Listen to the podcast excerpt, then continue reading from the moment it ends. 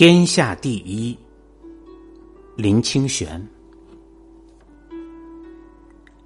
从前有一位非常有天才的人，不管什么事情，他看一眼就会做了。他以为自己的聪明无人能比。到二十岁的时候，他就发下豪语：“天下技术要当尽之，一意不通，则非明达也。”这位想要通晓天下一切技术的青年，就开始游学天下。只要听到哪里有名师，就去拜访学习。很短的时间，即学会了很多技术，从天文地理到医术符箓，从剪裁刺绣到烹饪歌舞，甚至赌博、伎乐、下棋等等，无不通晓。年轻人这时豪情万丈。心里想：像我这样的大丈夫，有谁能比得上呢？我现在应该到各国游行，找人比赛，这样才能扬名四海，技术冲天，然后才能留名千古，垂勋百代。他开始到别国去游行，才到另一个国家，就看到市场里有卖弓箭的人。吸金制角，用手如飞，他看得呆住了，心想：如果我和他比做弓箭，就输给他了。于是拜制弓箭的人为师。由于他的聪明，很快就学会了制弓箭的技术，并且胜过了他的老师。年轻人拜别老师到别国去，正要渡江的时候，看到一位船师。划船如飞，他看得很感慨。幸好我没有和他比赛划船。我虽然会很多技术，划船还没有学过呀。于是拜船师学习划船，也是很快就学会划船的技术，并且胜过了他的老师。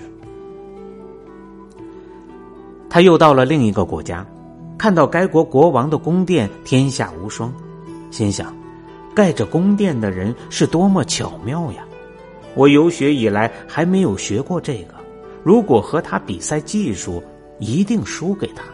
我一定要学会，才能满足我天下第一的志愿。于是跑去求盖宫殿的人收他做弟子。不久以后，他果然学会了一切盖房子的本事，甚至技术还超越了师傅。他辞别了老师，到处去找人比赛技术。他走遍十六个国家，没有人能胜过他。到最后，甚至听到他的名字，就没有人敢出来比试了。年轻人自负的感慨着：“天地之间，谁有胜我者？”心里不免也怅然若有所失。佛陀为了度化这位青年。化成一个沙门，拄杖持钵，走过他的面前。青年看见佛陀化成的沙门，觉得十分奇怪，因为他走过的国家没有佛法，也没见过这样打扮的人，就问沙门说：“我走遍天下，没有看过你这样装扮的人，没有看过有人穿你这样的衣服，拿你这样的工具，你是什么人？”为什么和别人不同呢？我是个调身的人呢。沙门回答说。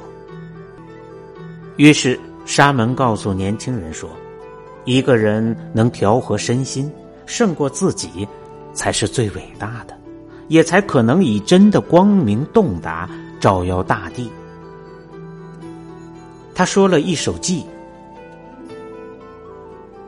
工匠调脚，水人调船，巧匠调木，智者调身。譬如厚实，风不能移；智者易重，毁誉不轻。譬如深渊，澄净清明，慧人闻道，心境欢然。沙门教给年轻人许多调身的方法。例如，持戒、修善、布施、忍辱、禅定、智慧、慈悲、喜舍等等。他说：“只有能调身的人，才能走向真正的解脱之路。公传、木匠、六艺奇术，思皆启示华育之事，荡身纵意生死之路也。”年轻人听了大为佩服，就拜佛为师，最后证得了阿罗汉道。这个出自法句譬喻经的故事，告诉我们如何调和身心，面对自己才是最重要的事。一个有智慧的人，调身都没有时间了，哪有时间去和人比较争胜呢？在法剧譬喻经里，还有一个故事，说有一个名叫萨遮尼坚的人，才名多智，被认为是国中第一，但他非常高傲自大，常用铁片打成腰围围住肚子。有人问他为什么用铁片围肚子，他说：“我的智慧太多，怕智慧从肚子满溢出来呀。”他听说佛陀很有智慧，就跑去问佛陀几个问题，想要非难佛陀。我们来看其中的三个问题：何谓为道？长敏好学，正心以行，为怀宝慧，是谓为道。何谓为智？所谓智者。不必辩言，无恐无惧，守善为智。何谓为有道？所谓有道，非就一物，普济天下，无害无道。这是多么伟大成名的见解！最应该记住的是：为怀宝慧，不必辩言。我们心里满怀着宝贵的智慧，不必向别人辩解逞能，当然也不必与别人比较。胜过自己的人就是大雄，清净的身心即是宝殿。能这样，纵使再寂寞孤独的旅途，也能有极乐之心。那是因为知道了自己在走向法界之路，法界。才是真实的、唯一的故乡。